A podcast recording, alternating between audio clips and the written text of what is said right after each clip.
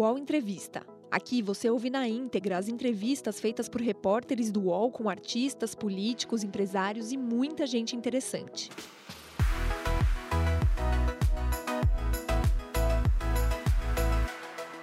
Boa tarde, obrigada pela presença de todo mundo aqui hoje. Hoje eu vou conversar com o Guilherme Boulos, que é pré-candidato à Prefeitura de São Paulo pelo PSOL, numa chapa com a deputada Luísa Arundina. É, obrigada, Boulos, por ter vindo falar com a gente. É um prazer poder conversar contigo. Obrigado, Carol. Obrigado pelo convite, a vocês do UOL pelo espaço e a todos que estão nos acompanhando pela audiência. Então, vai ser a primeira vez que você vai disputar a Prefeitura de São Paulo, né? e tá, tem se tornado um candidato viável para a esquerda neste momento de polarização política ainda, né? Quais são as bandeiras que vocês vão é, encampar é, nessa campanha agora? Carol, primeiro eu queria mencionar aqui é, que nós tivemos as prévias no PSOL no último final de semana e que o PSOL deu uma lição de democracia partidária. Né? Foram 2.500 filiados que participaram, debateram nas últimas semanas, e, e votaram. Eu quero cumprimentar aqui, agradecer toda a militância do partido, cumprimentar também é, a deputada Sâmia Bonfim, o deputado Carlos Gianazzi, que concorreram comigo nesse processo, fizeram um bom debate. Eu acho que o partido dá um exemplo de democracia, de participação, que é importante em tempos como esse, é, onde se tem uma demanda por outras práticas políticas, e sai muito mais forte e sai unido. A minha chapa, junto com a Luísa Erundina, é, tem um mote que é construir um outro modelo de cidade em São Paulo, que tenha como centro o combate às desigualdades. São Paulo é a cidade mais rica do Brasil e é uma das cidades mais desiguais do Brasil e do mundo. Né? Nós temos uma cidade dividida por muros, às vezes invisíveis, às vezes visíveis. Né? Você tem uma, pega aqui em uma distância de 15 quilômetros dos jardins até a cidade de Tiradentes ou até o Jardim Ângela, você vai ter uma expectativa de vida de 79 anos, 80 anos nos jardins e de 55 anos no Jardim Ângela. Né? Você vai ter o IDH da Suécia e o IDH do Paraguai, ou o IDH do Zimbábue, na mesma cidade. Então, o, o centro para quem quer um projeto popular, radicalmente democrático socialista para São Paulo, é o combate à desigualdade. Esse é o modelo de cidade que nós queremos debater com a sociedade paulistana e que nós vamos apresentar como um programa para as eleições de 2020, que é um modelo que não veja a cidade dentro da lógica de gestão empresarial, que é o que os tucanos fizeram. O PSDB faz de São Paulo quase uma capitania hereditária. No governo do Estado eles estão há 30 anos, é, hoje governam a, a, a, cidade de São Paulo, e o PSDB representa um projeto que vira as costas para a periferia, um projeto elitista em São Paulo, um projeto que vê a cidade em função do mercado e não em função das pessoas, que só, só sabe falar em privatizar, em vender, não em dar direitos. Né? E nós temos que enfrentar no nosso, no nosso, nesse processo eleitoral no projeto que nós vamos apresentar, também o bolsonarismo. Essas vão ser as duas grandes batalhas que eu e a Luísa Erundina, que o PSOL, queremos travar na eleição de 2020. Enfrentar e derrotar o bolsonarismo, fazer de São Paulo a capital de resistência a Bolsonaro e também dar fim a essa hegemonia tucana é, que, que, que se estabeleceu em São Paulo e que é um projeto de elite, é um projeto contra as maiorias, contra a periferia. Bolos, uma das questões mais é, importantes aqui em São Paulo, que tem sido difícil de gerir, é a questão é, desses espaços conhecidos como Cracolândia, né, que se movimentam pela cidade e não, não tão somente ali no centro, na região da Luz. É, você já tem alguma ideia de como é, gerir essa, essa, questão, a questão do, da dependência de drogas, a questão é, da pobreza extrema, é, do desemprego, né, que na verdade os dependentes de crack nessa situação de rua é, acumulam todas essas questões, né? Então você está falando de desigualdades, acho que faz sentido saber como é que vocês pretendem é, enfrentar essa questão. É, Carol, a Cracolândia, como você bem disse, ela resume uma série de problemas sociais. É, vamos mencionar esses três que você colocou. Primeiro, o da dependência química. É, dependência é caso de política pública e política de saúde. Dependência química é caso do SUS, não é caso de polícia, não é caso de bomba, de gás lacrimogênio. Historicamente, a Cracolândia foi tratada como um problema de segurança pública e não como um problema de saúde pública. Né? Nós tiveram experiências interessantes, tentativas, como é, o de braços abertos né, na gestão do Fernando Haddad, mas nós temos que ir além, né? tirar da lógica militar, da lógica de segurança e colocar inteiramente na lógica de saúde pública e na lógica de assistência social. Né? Então, é, é, é dessa maneira que eu vejo a, a forma de tratar é, a dependência química. Não, isso não pode ser, que a gente tem visto, inclusive, é uma instrumentalização de alguns setores fundamentalistas, comunidades terapêuticas, querendo, querendo misturar né, o, o, o, tratamento necessário que as pessoas precisam com, com doutrinação religiosa. Não pode ser assim. Né? Você tem que ter um tratamento com base na ciência, com base no SUS, é, com base em todos os conhecimentos necessários para se lidar com dependência química, com política de redução de danos e, ao mesmo tempo, com política de acolhimento. Aí eu entro no segundo problema que você levantou, que é o problema da população em situação de rua, porque a Cracolândia uhum. também é isso. E aí não só a Cracolândia. Aí nós estamos falando do universo de 25 mil pessoas na cidade de São Paulo que moram nas ruas, sem tetos. Né? Nós temos que ter uma política ousada, são Paulo não precisa ter ninguém morando na rua. Nós temos condição de garantir que não haja uma única pessoa morando na rua na cidade de São Paulo. Para isso, você tem que combinar uma ação imediata, que é, é uma ação de acolhimento, não, não nos, nos abrigos, nos albergues que existem hoje, que muitas vezes colocam o sem-teto numa situação humilhante. É, eu, a Bia Dória, esses dias, deu aquela declaração reveladora de uma como uma parte da elite paulistana e brasileira pensa em relação ao povo de rua, é, de que as pessoas querem ficar na rua. Não, ninguém quer ficar na rua. Ninguém quer passar frio, passar fome, ser humilhado, ser agredido na rua. Agora, muitas vezes, a situação num albergue consegue ser pior. A pessoa é afastada do seu parente, a pessoa é afastada do seu instrumento de trabalho, uma carroça para catar reciclagem, do seu animal de estimação. A pessoa é tratada como, como subgente então, o que nós precisamos ter é uma política que dê dignidade para quem hoje mora na rua e que tem condição de sair. Eu, em conversa com o padre Júlio Lancelotti, para mim é uma grande referência no trabalho com o povo de rua, ele, ele apresentou uma proposta que é você construir uma série de pensões descentralizadas. Então, não é um, um mega albergue que você vai enxotar 200, 300 pessoas. Né? Nós estamos falando aqui de é, pensões com, algum, com poucas pessoas, com acompanhamento de assistente social, onde as pessoas sejam tratadas com dignidade. Mas esse é o atendimento de curto prazo. Você tem que ter uma política para solucionar o problema. E essa política é a desapropriação de imóveis que estão abandonados, sobretudo na região central de São Paulo. Olha que loucura, Carol. Nós temos 25 mil moradores de rua em São Paulo e 40 mil imóveis abandonados só no centro expandido da cidade. Esses imóveis, ah, não é a casa de ninguém, como o preconceito sobre o MTST, você, ah, vai invadir a casa. Não, são imóveis em situação ilegal, abandonados há 20, 30 anos, que ajudam inclusive a criar uma situação de deterioração no centro. Né? Uhum. Esses imóveis, pelo estatuto da cidade, a prefeitura pode desapropriá-los. Alguns deles, inclusive, já são públicos. Então você desapropria, faz retrofit, requalifica e bota as pessoas para morarem lá. O que além de Mas, resolver. Se nesses casos esses é, espaços já estavam sem função social, então perderiam direito, né, propriedade e tal. Por que, que isso não aconteceu até agora? É uma questão de, de vontade política? É uma questão de justiça? Qual é o gargalo que impede que se ocupe esses espaços abandonados do centro? Olha, é, tem um misto dos dois. Em alguns casos, você teve processos de desapropriação que foram travados na justiça. Mas é importante que as pessoas conheçam como funciona a legislação nesse caso. Você tem o Estatuto da Cidade, que é uma lei federal de 2001, que ele diz o seguinte: se um imóvel está abandonado, a prefeitura deve notificar ele. Depois da notificação, se o proprietário não fizer nada em um ano, o proprietário tem um ano para apresentar um projeto qualquer que dê função social, de acordo com o zoneamento, o plano diretor. Se em um ano ele não faz nada, começa a cair PTU progressivo no, no imóvel.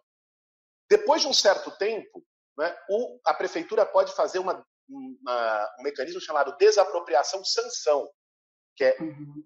pegar o imóvel e pagar com o título da dívida pública. Isso não foi feito historicamente, Carol, porque é, a prefeitura não começa, nem starta o processo, nem a notificação acontece. Então o prazo não começa a correr. Então, assim, houve notificações é, em, em algumas das gestões anteriores, mas depois o processo não tem continuidade. Eu acredito que na maior parte dos casos é sim falta de vontade política e vou além. É compromisso com a especulação imobiliária. É compromisso uhum. com uma máfia de empreiteira, de fundo imobiliário, que paga a campanha eleitoral também de prefeitos e vereadores e que, e que quer ter o seu interesse garantido. E aí fazem vista grossa para a lei. Nós não temos compromisso com nenhuma máfia. Aliás, o nosso compromisso é enfrentar essas máfias. É o que eu tenho uhum. feito no movimento social há 20 anos em relação à especulação imobiliária. E é o que eu pretendo fazer como prefeito. E uhum. em relação a, a, a, essa, a esses imóveis, você cumpre um segundo papel. Além de garantir moradia digna para as pessoas, é, você ainda combate esse apartheid que existe em São Paulo, né? em que parece que tem uma, um mito de que pobre não pode morar no centro, de que o que está reservado para pobre é o fundão da periferia, o que está reservado para pobre é ficar igual sardinha latada dentro do ônibus duas horas e meia para ir para o trabalho, pegar a estrada do Mirim. Né? Uhum. Não, não, não pode ser assim. Então, nós queremos pobre morando no centro. E vamos fazer política habitacional para ter pobre morando no centro também e construir uma cidade democrática. Essa é a proposta. E já tem alguma ideia para, por exemplo, melhorar a questão do transporte público, para evitar que as pessoas fiquem tanto tempo dentro dos ônibus e que o transporte esteja cheio, num momento tão delicado também na área da saúde? Então, algumas questões em relação ao transporte. Uma delas é a própria mudança nesse modelo de cidade. Porque uhum. a lógica, pobre mora na periferia e emprego está concentrado no centro, é o que produz essas grandes distâncias e essas grandes viagens. Se as pessoas podem morar mais perto do seu trabalho, você não vai ter é, todo mundo no, duas horas no ônibus superlotado. Uhum. Botar, criar uma condição de moradia menos desigual na cidade, os mais pobres morando no centro. A pessoa pode ir para o trabalho de bicicleta, pode ir para o trabalho a pé. Você valoriza outros modais de transporte. Esse é um caminho. É claro, você não vai não vai conseguir que todo mundo more no centro, a periferia vai continuar existindo. Então, o outro caminho é você também ter maior geração de emprego na periferia e valorizar a economia local. Né? E, além disso, você tem que ter políticas específicas para o transporte. Um dos uhum. grandes gargalos de São Paulo é ter uma, uma rede pífia para o tamanho da cidade de transporte sobre trilho. No mundo todo, você pega a rede metroviária de Buenos Aires, você pega a rede metroviária de Santiago, para ficar só nas cidades latino-americanas, que são cidades muito menos populosas de São Paulo, tem um, um terço da população de São Paulo ou menos, né? você tem uma rede metroviária proporcionalmente muito maior do que a de São Paulo. Então, você, a prefeitura tem o papel, e aí em parceria com o governo do Estado, porque sozinha ela não faz, de uhum. expandir a rede metroviária. O que, que os governos anteriores fizeram? É, tentaram tapar esse buraco com monotrilho que não é, monotrilho não é um, um modal de transporte de massa para grandes quantidades de pessoas. Monotrilho é um, é modal de transporte para deslocamentos menores e menos massivos. Aí deu problema. O monotrilho da Zona Leste aqui, é, no estado de Tiradentes, ficou parado é, meses agora. Reabriu o mês passado por causa de um acidente. Uhum. aí tem problema na segurança, porque, claro, capacidade superlotada. Então, um caminho é a expansão da rede metroviária. Em relação ao ônibus, eu defendo, além de expansão de corredores, essa política precisa ser mantida e aprofundada na cidade de São Paulo, é, eu defendo a viabilização da tarifa zero. Transporte é direito. Essa é uma bandeira histórica do pessoal, uma bandeira histórica da esquerda, e é uma bandeira que a Luísa Erundina colocou no governo dela, foi teve a coragem de mandar para a Câmara Municipal o projeto de tarifa zero. Hoje saiu uma pesquisa em São Paulo, se eu não me engano, do DIES, que uma parte da população mais pobre da cidade gasta mais dinheiro com transporte do que com alimentação. Isso é um escândalo. Se o transporte é uhum. direito, como diz a Constituição, é, ele não pode servir para dar lucro para empresas que hoje constituem uma máfia, um cartel de grandes empresários de ônibus na cidade. Agora vai ser uma campanha muito diferente da, da campanha presidencial, né, por conta da Covid. É, o senhor também está acostumado a estar tá na rua, nos, nos movimentos de moradia, nos, nos movimentos sociais. É, como é que vai ser essa campanha agora sem a rua tão é, profundamente ligada a essa chapa? Olha, Carol, eu, como você mencionou, é, tenho construí a minha trajetória fazendo política na rua, fazendo política nos bairros, com o pé no barro, com as associações de moradores, com os movimentos sociais. É, eu acho que é possível fazer isso, mas não vai ser possível fazer isso na mesma dimensão do que, do que era no cenário pré-pandemia. Né? Então, uhum. É possível você fazer, você ir para os bairros, ouvir as pessoas, fazer encontro com lideranças. Eu mesmo, em todo o período anterior da pandemia, participei de uma série de campanhas solidárias de distribuir cesta básica, material de higiene, máscara para as pessoas e andei as periferias de São Paulo, com os cuidados, com todas as precauções, né? de máscara, sem fazer aglomeração, sem fazer reuniões grandes. Nós vamos ter que ter esses cuidados, é, mas, mas vou fazer isso durante a campanha. Uhum. É, eu, tive uma experiência, pouco antes da pandemia, eu e Erundina fomos fazer uma assembleia em Itaquera e uma assembleia no Jardim Ângela. E é incrível também o quanto a memória do governo da Luísa está presente nas periferias de São Paulo. O quanto é viva. Nós queremos dialogar isso com as pessoas, dos, dos, da política de retomar a política de habitação através de mutirões, com auto-organização dos bairros, é, construir uma política participativa. Isso é essencial. Esse é um diferencial. Nós não queremos governar para as pessoas, nós queremos governar com as pessoas. Uhum. Nós queremos que as pessoas participem do processo de decisão. E eu vou buscar construir isso desde a campanha, ouvindo a periferia, que é o que eu faço há 20 anos no movimento social. Não, não sou daqueles que aparecem só em véspera de eleição é, para pegar criança no colo, como a gente sabe que é parte da política mais atrasada aqui em São Paulo. Agora, vai ter um papel decisivo as redes sociais. As redes sociais e a televisão. Nós vamos enfrentar uma máquina, assim, no caso do tempo de televisão, né, eu e a Luísa Erundina, essa candidatura do PSOL, vai enfrentar uma máquina, duas máquinas poderosas. A máquina do bolsonarismo, que tem o governo federal, que a gente não sabe ainda qual vai ser o seu candidato, e a máfia, a máquina tucana, que tem o governo do estado e a prefeitura. Aliás, os tucanos em São Paulo não têm um candidato só. Na falta de um, eles têm dois. Tem o Bruno Covas, que é o, foi o vice do Dória, enfim, é, ele escolheu esses dias como coordenador da sua campanha o secretário particular do Dória, para não deixar dúvida da relação, e tem o Márcio França, que apesar de, de ser do PSB, foi vice do Alckmin a vida toda, e representa essa política do tucanato é, na, na, no estado de São Paulo, nem da, nem da cidade ele é. Nós vamos ter que enfrentar essas máquinas pesadas, mas eu tenho muita confiança.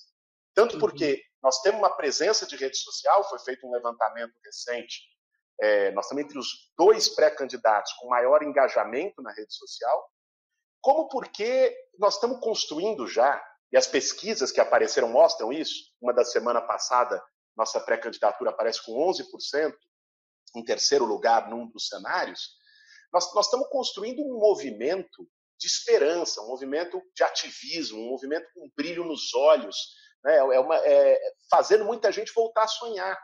É nisso que eu acredito, e eu acredito que isso pode vencer essas máquinas tradicionais, agora do bolsonarismo e a do tucanato em São Paulo.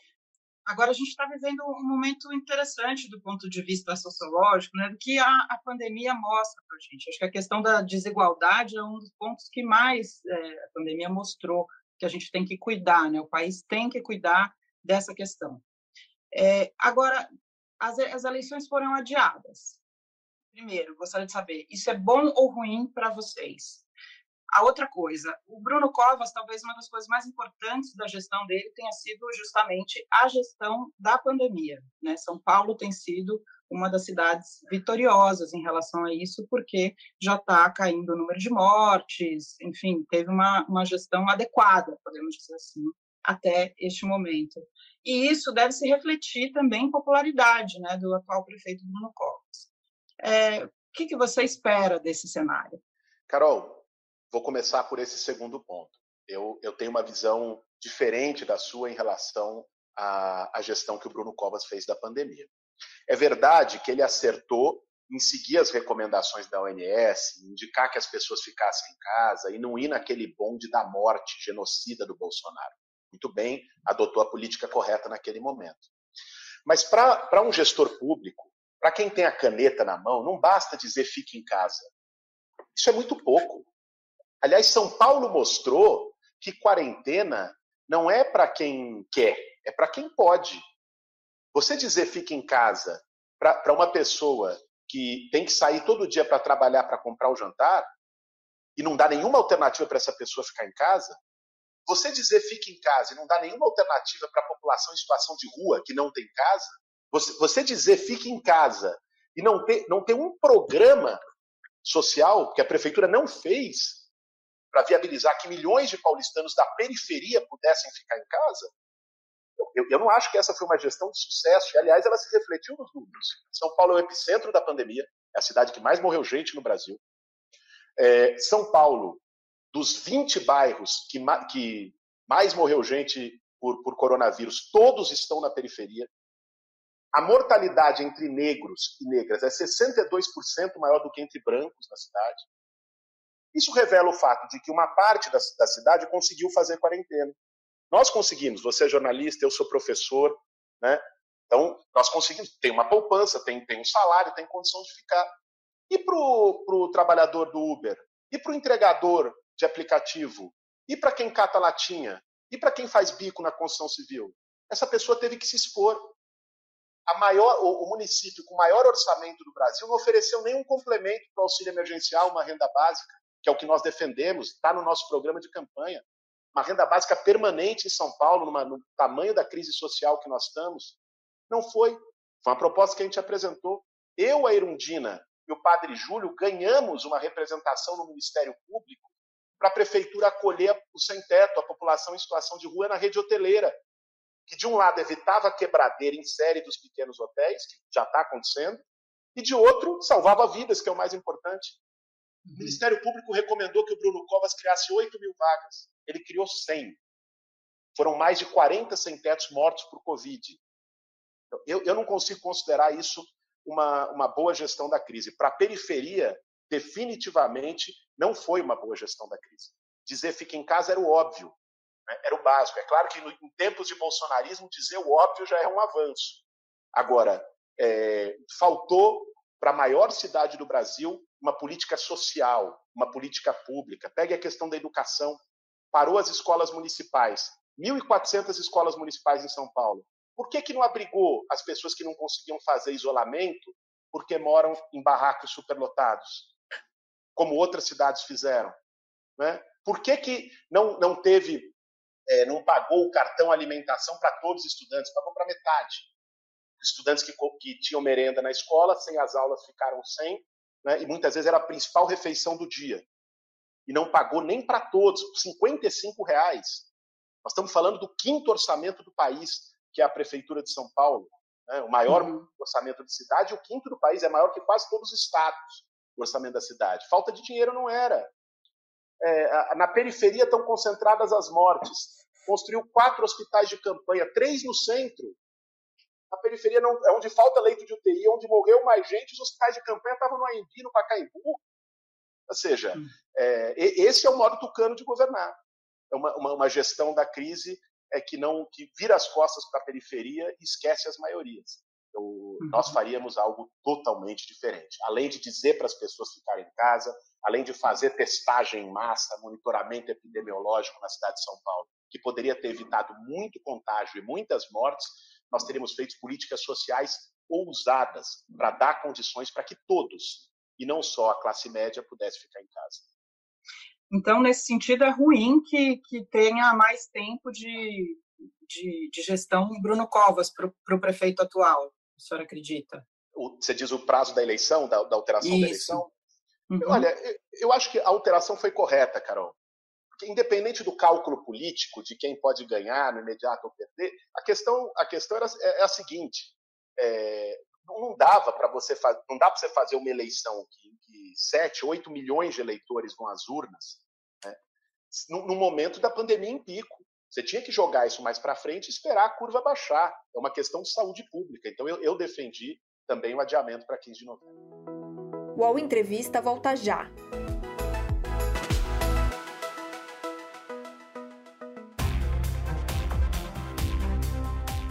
Baixo Clero é o podcast de política do UOL. Toda semana eu, Carla Bigato, converso com os comentaristas Maria Carolina Trevisan e Diogo Schelp sobre temas que dominam a pauta política brasileira. Você pode ouvir o Baixo Clero e outros programas do UOL em uol.com.br podcasts, no YouTube e também nas principais plataformas de distribuição de podcasts. UOL tem uma novidade que vai ajudar a sua empresa a entrar no mundo digital. É o Meu Negócio Não Para, que ajuda pequenos empreendedores do Brasil a superar o cenário de crise provocado pela pandemia da Covid-19. Acesse uol.com.br barra Meu Negócio Não Para. Existe alguma possibilidade, que foi aventada, por exemplo, do, pelo ex-governador Tarso Genro, existe alguma é, possibilidade de fazer uma aliança com o PT, ou isso é uma especulação? Ou você tem conversado com o partido? Como é que, como é que tem sido isso?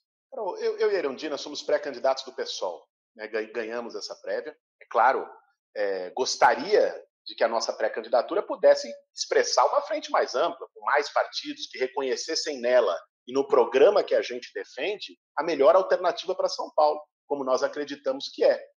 É, até aqui, infelizmente, isso não, não foi possível. O PT tem o seu pré-candidato, que é o Gilmar Tato, que também ganhou prévias. O PCdoB tem o seu pré-candidato, que, é o, que é o Orlando Silva.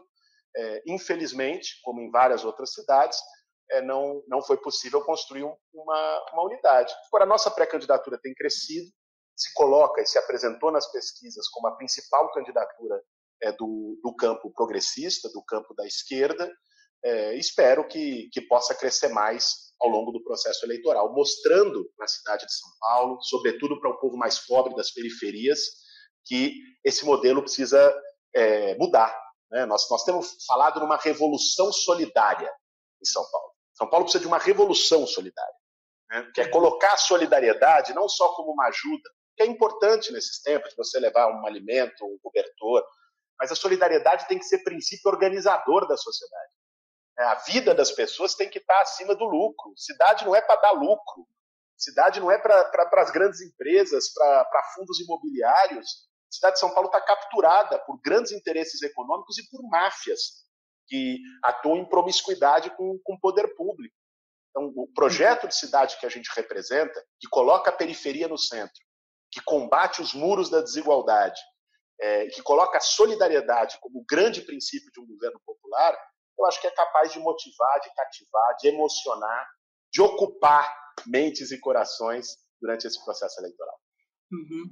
Agora, Boulos, a sua, sua natureza e da deputada Luiz Erundina tem muito a ver com o trabalho na periferia, né? Mas só com o apoio da periferia não é possível ganhar as eleições. Como vai ser para dialogar com é, os desiludidos do PT, os desiludidos do bolsonarismo, do, dos do PSDB, é, da classe média? Como é que vocês vão fazer para discutir essas questões com essas pessoas com quem vocês não têm tanto contato é, em geral, né?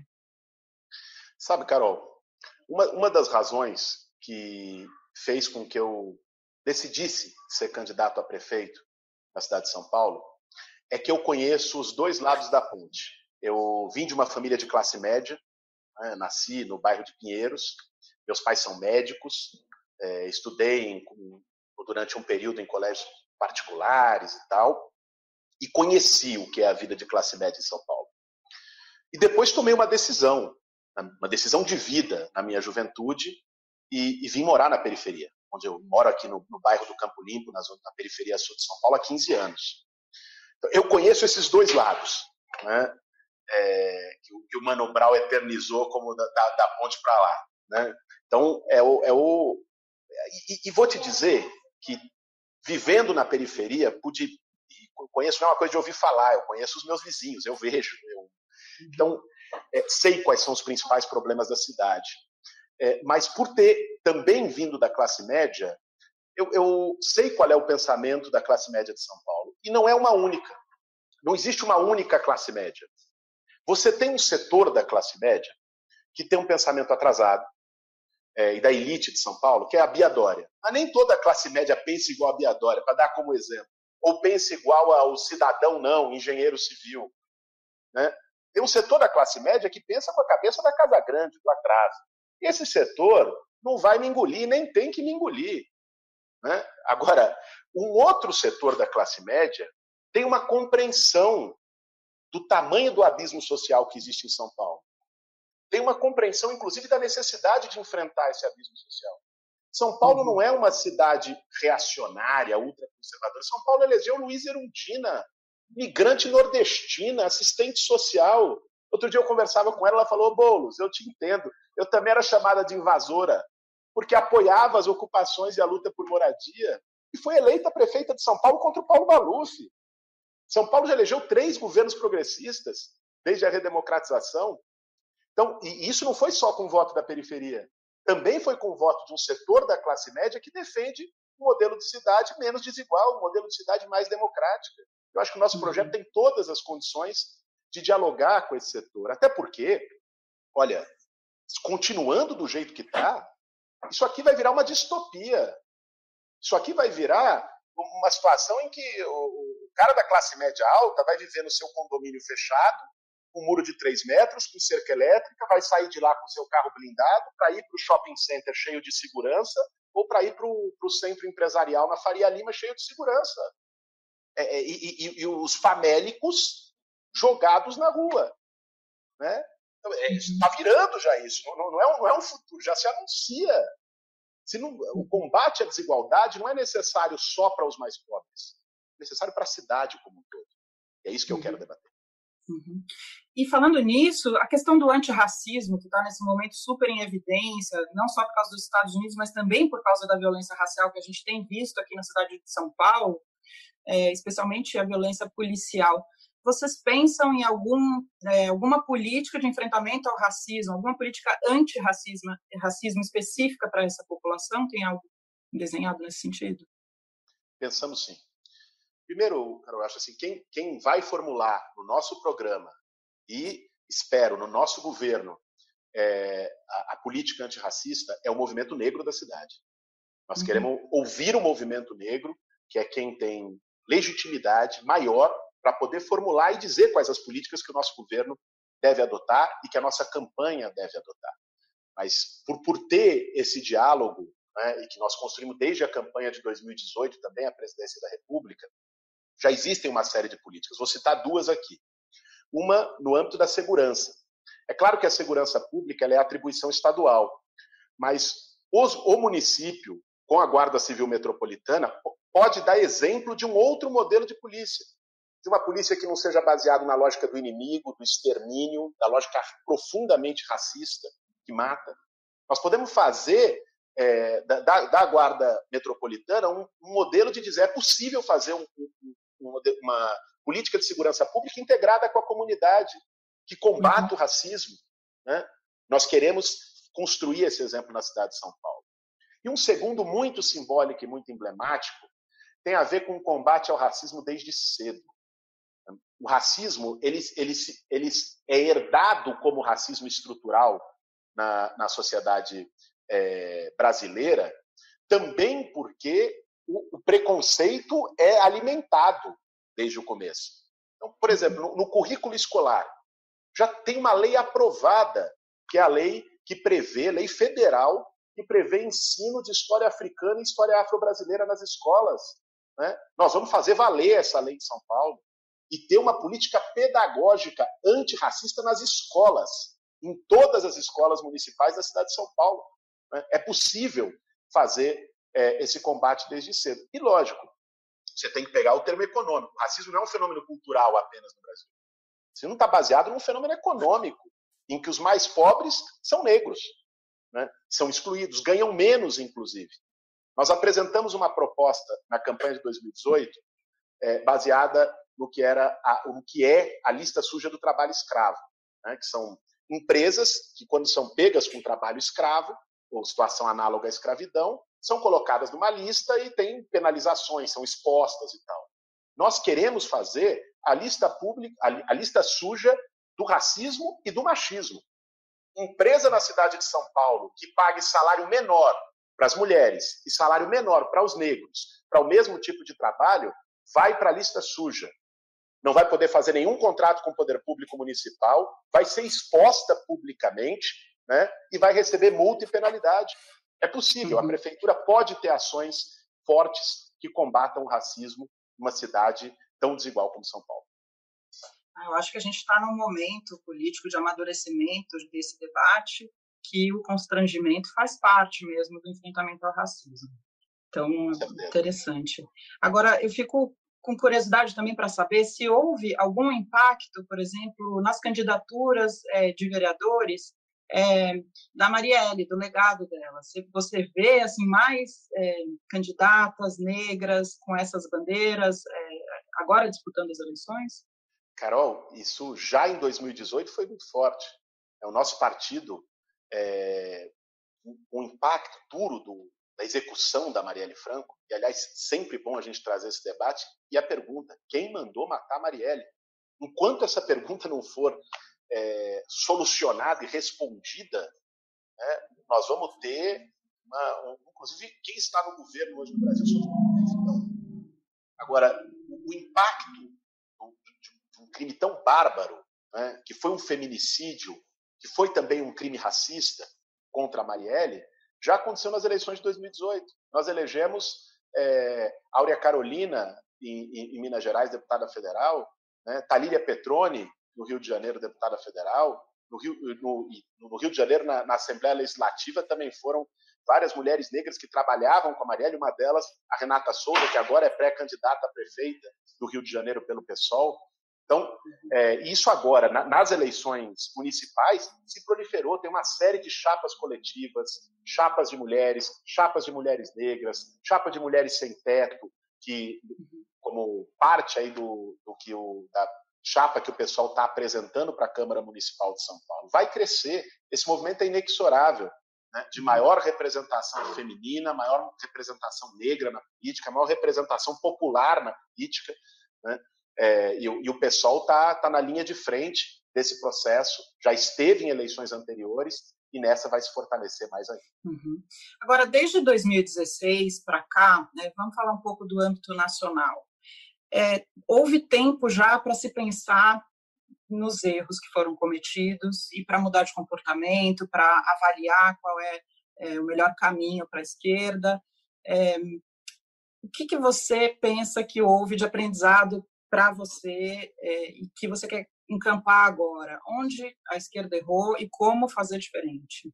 Você sabe, Carol, que eu tenho é, respeito pelos governos progressistas, Partido dos Trabalhadores, promoveram políticas sociais e políticas públicas importantes é, no, no, nosso país, no âmbito da educação, própria Bolsa Família, políticas é, de moradia. Agora, tiveram limites estruturais, que eu acho que nós temos que ter a capacidade de aprender com os erros. Um deles é, o, é aquele que o próprio Pepe Mujica reconheceu como um erro dos governos progressistas na América Latina como um todo. Mujica disse o seguinte: nós formamos consumidores e não formamos cidadãos. Uhum. Ou seja, se melhorou a condição econômica dos mais pobres, o que é muito importante, é essencial, mas não houve um processo de debate e politização, de mudança de valores na sociedade. Nós estamos pagando o preço de não ter feito uma disputa de valores na sociedade. Né?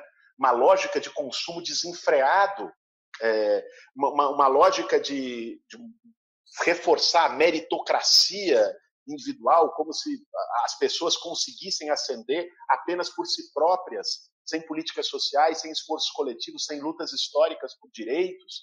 Né? Eu acho que esse foi um dos erros, não ter disputado valores na sociedade. Um outro erro foi é, não ter feito um enfrentamento mais forte a, aos privilégios históricos do Estado e da sociedade brasileira.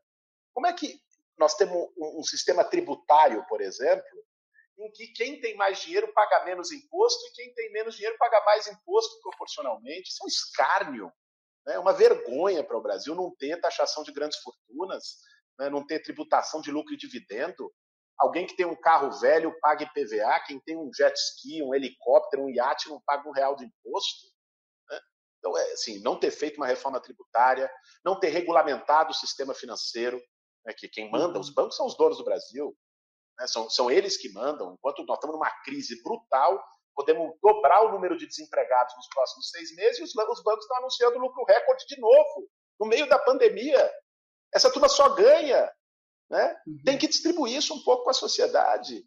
Não foi feito esse enfrentamento. E, e um, um, terceiro ponto que eu destacaria é, é o sistema político brasileiro.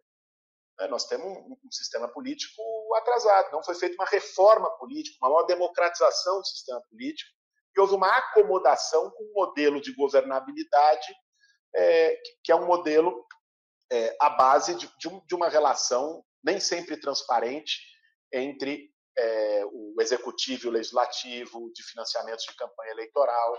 Eu acho que isso também trouxe um custo político importante para o Brasil e para a esquerda.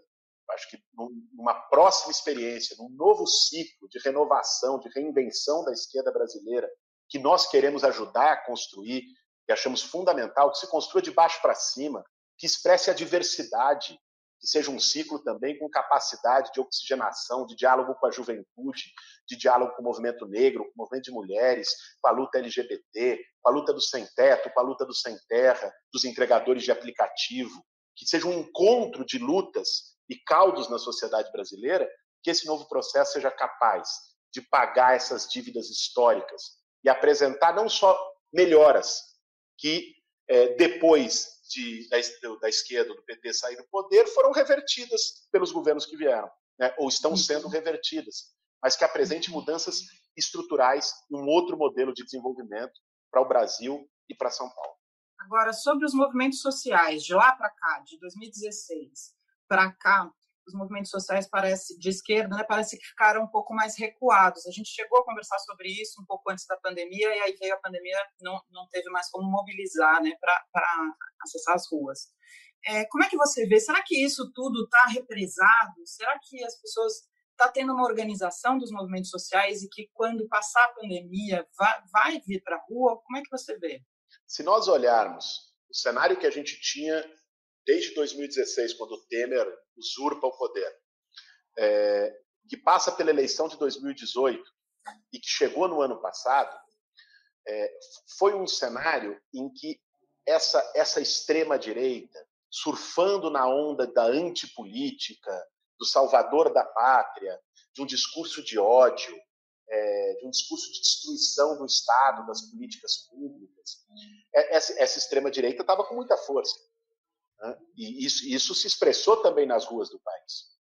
Agora, se nós olharmos desde que o Bolsonaro ganhou a eleição até aqui, nós vamos ver que o cenário mudou muito. O clima mudou. O clima de 2020 não é o clima de 2018.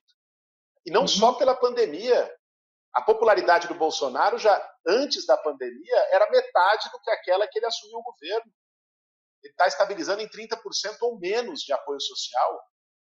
Então, é, o, o, é, essa, essa, ideia, quem, quem, chegou ao poder vendendo né, a tese de que ia mudar tudo que está aí, acabar com a mamata, acabar com a corrupção, as pessoas compraram esse peixe e levaram Queiroz, e levaram milícia, né, e levaram rachadinha, laranja. Então, isso, isso gera uma desilusão na sociedade e o bolsonarismo tem se enfraquecido. Qual é a solução que esse sociopata do Paulo Guedes apresentou para a economia do Brasil? Né? O Brasil é o país que, talvez um dos países é, que mais vai ter queda econômica agora durante a pandemia. O mundo todo vai cair, mas aqui vai cair mais. Porque já estava péssimo antes da pandemia e lidou pessimamente com a pandemia. O mundo uhum. todo está. Tá, tá, o Banco Central Europeu, a Alemanha, Angela Merkel, que não pode ser suspeita de comunista, se que na lógica do Bolsonaro, até ela. Mas ela está é tá emitindo moeda emitindo dinheiro para fazer política social. É, o editorial do Financial Times diz que o neoliberalismo já deu e que tem que emitir dinheiro, tem que fazer política social. E, e o Paulo Guedes, né, formado na escolinha de Chicago, fica ali na, na sociopatia dele e, e, e, deixa o Brasil refém dessa política criminosa. Então, o, o, que eu. Agora eles vão querer acabar com o auxílio emergencial. Imagine. Se acabar com o auxílio emergencial nesse momento, vai ter miséria generalizada nas ruas do país. Então, o que eu acho, para sintetizar, Carol, é que é, o cenário que se tem é de uma panela de pressão. Houve até mobilizações já durante a pandemia para se contrapor aos fascismos, eu participei delas, né? gente agredindo enfermeira na rua, gente agredindo jornalista na rua, isso, isso gerou um caldo e houve uma reação que foi fundamental para barrar uma, uma, escalada fascista que o Bolsonaro estava tentando promover no país e, e, e segue. Né? Eu não confio no, no, Bolsonaro quietinho e tal. Daqui a pouco ele começa de novo. Né? Ele não consegue, ele não se aguenta. Né? Uhum. Agora, é, eu, eu, eu acho sim que passando a pandemia, nós vamos ter um cenário de mobilizações sociais importantíssimas no país. Agora, é interessante porque parece que a base dele tem se mantido justamente por conta do auxílio emergencial, né? Então, há uma tendência a pensar que isso vai ser estendido para que ele consiga até chegar ao fim do mandato. É, na sua opinião, Bolsonaro chega ao fim do mandato?